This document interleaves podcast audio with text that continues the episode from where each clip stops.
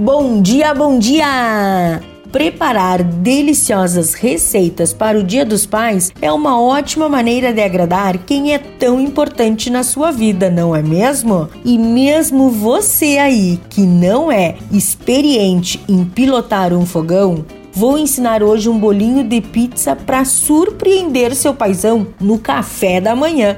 Anote aí: dois pão francês, três fatias de presunto, 3 fatias de mussarela, 3 gemas, 8 colheres de sopa de leite, sal e orégano a gosto, manteiga para untar.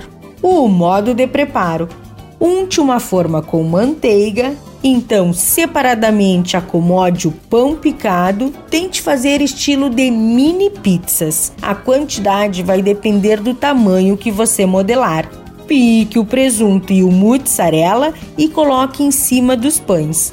Numa tigela pequena, misture as gemas, o leite, a pitada de sal, bata ligeiramente e regue por cima. Então é só salpicar com orégano, levar ao forno em temperatura de 180 graus por uns 30 minutos ou até ficarem no ponto desejado.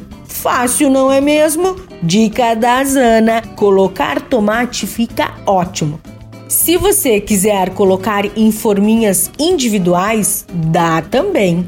E não se esqueça, pai é alguém para se orgulhar, alguém para agradecer e especialmente alguém para amar. Eu sou a Zana, temperando seu dia, porque comer bem faz bem. Até amanhã, tchau, tchau!